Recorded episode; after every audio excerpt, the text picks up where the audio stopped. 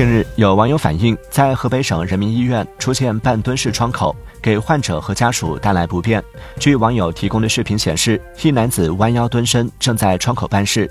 对此，河北省人民医院工作人员表示，该设计符合要求，急诊科室具有特殊性，时常有坐轮椅的患者到窗口结算。